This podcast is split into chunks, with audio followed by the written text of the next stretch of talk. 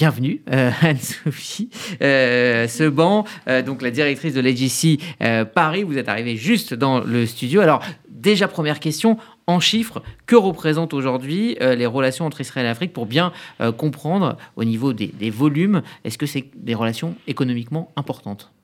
Oui, tout à fait. Alors déjà, c'est euh, des relations avec euh, plus de 50 euh, pays en Afrique, c'est une quinzaine d'ambassades.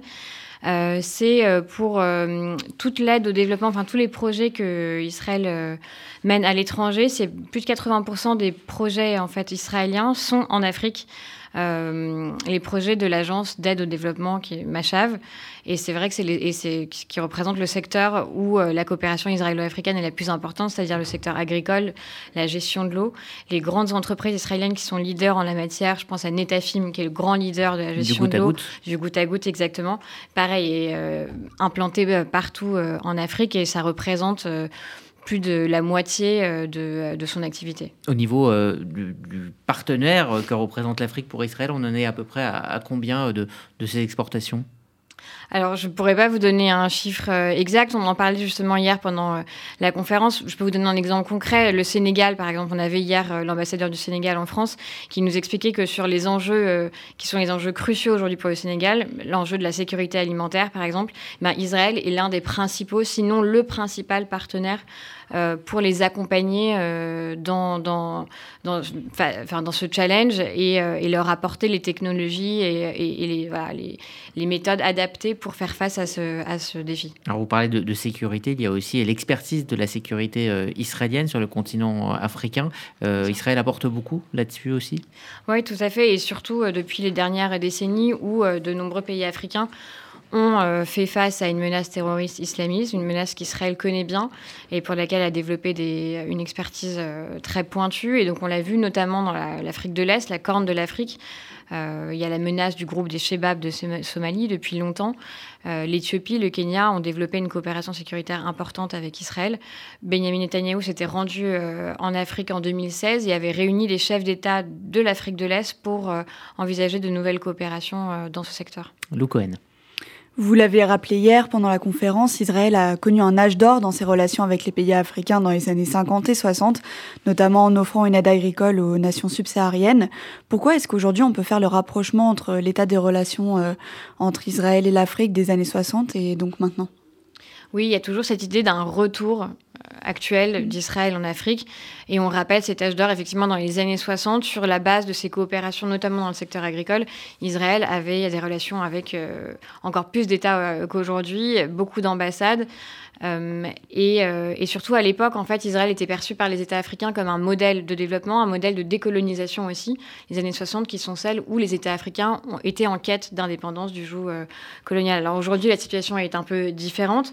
Et en fait, en réalité, on parle d'un retour d'Israël en Afrique depuis une vingtaine d'années. C'était déjà Lieberman, quand il était ministre des Affaires étrangères, qui avait parlé de ce retour, qui avait fait une tournée en Afrique.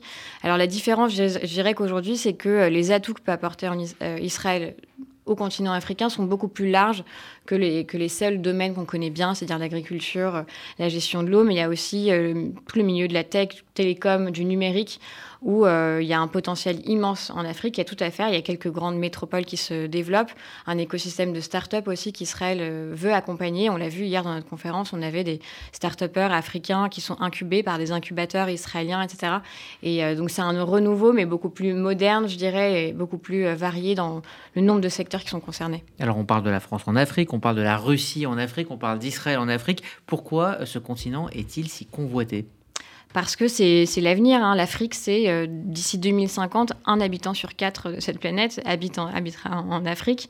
Euh, c'est un PIB qui va être multiplié euh, par, par, 5, par 5 d'ici 2050. Et donc tout le monde commence à, à s'y affairer. La Chine depuis quelques temps maintenant. Les États du Golfe aussi, hein, c'est intéressant. Et puis d'autres puissances qui sont hostiles à Israël. On a vu à un moment un entrisme de l'Iran aussi sur le continent africain. Donc tout le monde a les yeux rivés sur le continent et Israël a des atouts majeurs pour, euh, pour y être aussi. C'est maintenant que ça se joue euh, pour les décennies à venir. Il y a aussi un enjeu politique à être présent en Afrique? Oui, bien sûr. Alors, c'était un des objectifs euh, du gouvernement israélien pendant des années, de d'espérer que de ces coopérations vertueuses Israël obtiendrait aussi un soutien plus franc dans les instances internationales, notamment à l'ONU. Alors ça n'a pas été beaucoup, souvent le cas.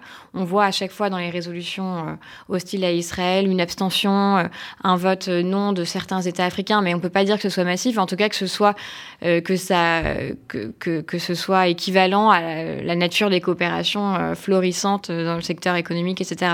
Donc il y a eu une certaine frustration des gouvernements israéliens sur ce plan-là, et je dirais que le retour aujourd'hui, euh, je pense que les objectifs du gouvernement israélien sont un peu différents, c'est-à-dire qu'il n'y a plus autant cette illusion que ça va se solder par un soutien euh, sur la scène internationale, mais que ces coopérations sont importantes pour ce qu'elles sont. Euh, voilà. Mais le fait d'avoir des désaccords, notamment sur la question palestinienne, n'empêche pas le développement des, relations sur le terrain. Tout à fait. Bah, c'est un peu le modèle aussi que nous offrent les accords d'Abraham aujourd'hui. Je pense que ça, d'ailleurs, ça crée un, un, contexte favorable aussi pour les relations israélo-africaines. C'est qu'on voit que finalement le conflit devient secondaire et n'empêche plus Israël de développer ses relations avec euh, le reste du monde. Vous avez parlé des nombreux enjeux qu'il y a avec cette coopération. Euh, en quoi consistent les enjeux économiques pour Israël? Les enjeux économiques, ils sont, ils sont euh, nombreux. Alors euh, déjà, il y a, y a un, passage de, de, de, tout le commerce qui arrive en Israël et qui part d'Israël, qui passe par la mer Rouge, qui est du coup un, lieu de passage hyper stratégique et sur lequel donnent plusieurs États africains comme l'Éthiopie, l'Érythrée. C'est pour ça que l'Éthiopie a été visée par Israël depuis sa création comme un État avec lequel faire une alliance particulière pour s'assurer ses débouchés euh, par la mer Rouge. Euh, donc ça, ça reste un enjeu euh, majeur. Hein. À l'époque, Ben Gurion avait, avait, avait essayé de faire une alliance donc avec l'Éthiopie, avec l'Iran, avec la Turquie, euh, pour s'assurer des débouchés au-delà de l'environnement hostile d'Israël. Et c'est sur le plan économique hyper important, sachant que le port d'Elat devient un, hub pour Israël pour tout son commerce extérieur. voilà, donc ne serait-ce que, voilà, on peut commencer déjà par ça. Alors hier, euh, les représentants africains ont insisté donc sur l'aide, euh, vous l'avez dit, concernant euh, l'eau et l'agriculture, cette expertise israélienne.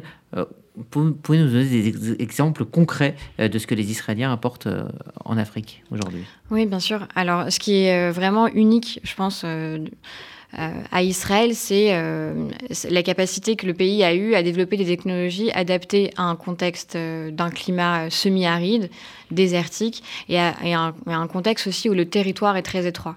Et en fait, c'était le défi d'Israël euh, quand Israël a atteint son indépendance. Ensuite, l'objectif, c'était d'atteindre l'autosuffisance. Et donc, il a fallu très vite développer euh, ces techniques agricoles. Or, on se rend compte que dans plusieurs pays africains, le contexte était assez similaire. Euh, c'est-à-dire, il fallait développer la capacité à, atteindre la productivité pour des petites cultures sur des petits terrains. Euh, dans un climat pas forcément euh, favorable. Et donc, c'est, voilà, effectivement, dans la gestion de l'eau, le goutte à goutte, c'est euh, une évolution majeure. Ça vient d'Israël. Aujourd'hui, ça dépasse largement d'ailleurs le cadre de la, coopération israélo-africaine. C'est développé un peu partout. d'autres exemples concrets, c'est dans les énergies renouvelables, où Israël est aussi en pointe. je sais que par exemple, au Kenya, Israël a développé des champs de, d'éoliennes et d'énergie solaire très très importants. Et un des premiers investisseurs euh, dans cette région-là, euh, dans ce secteur. Et apporte beaucoup. Il y a aussi euh, la production du lait. Israël est, leader dans, la production de lait et exporte en Afrique et aussi partage ses savoir-faire et ses techniques à des pays qui ont besoin d'améliorer leur production en la matière. Anne-Sophie Sebon, quel bilan vous tirez de cette journée de discussion et d'échange hier? Un bilan très positif et je dirais qui nous donne euh, l'impression, enfin en tout cas euh, l'espoir que les coopérations vont encore plus se développer sur un modèle qui est unique, je crois, aux relations Israël-Afrique, c'est-à-dire un modèle gagnant-gagnant de, de co-construction, de partenariat stratégique. C'était euh, assez extraordinaire de voir effectivement des CEO de start-up africaines qui sont aujourd'hui des licornes. Il y a plusieurs licornes en Afrique. et par exemple, voilà, il y a un fonds d'investissement d'un Nigérian dont le premier bureau à l'étranger se trouve à Tel Aviv. Euh, et, on voit tout l'intérêt que, que, ça apporte aussi euh, à Israël. Et c'est vraiment ça, je pense, euh, l'impression que m'a laissé cette conférence, c'est qu'on va vers des partenariats stratégiques et gagnant-gagnant entre, entre Israël et, et le continent africain.